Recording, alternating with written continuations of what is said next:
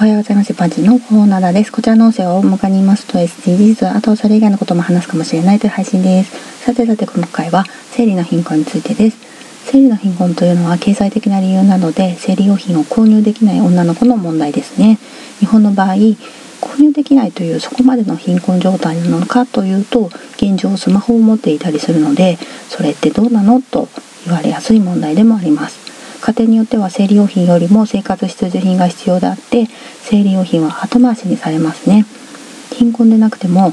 今時って感じですけど女性の生理を汚らわしいというような考えの家庭もあるそうでそういう家庭の子供は気を使って買ってほしいと言えなかったりするそうです。あとはシングルファザーの家庭の場合は異性の子供からは言いにくい場合もあります。購入できない結果外出をためらうので学校に行かなくなると学習の機会が奪われるということになりますね。生理の貧困は身体的に女性だけの問題だから女性ばかり学ぶ機会が奪われてしまえば男女の格差は縮まりませんね。ではでは今回この辺で次回もお楽しみに。また聞いてくださいね。ではまた。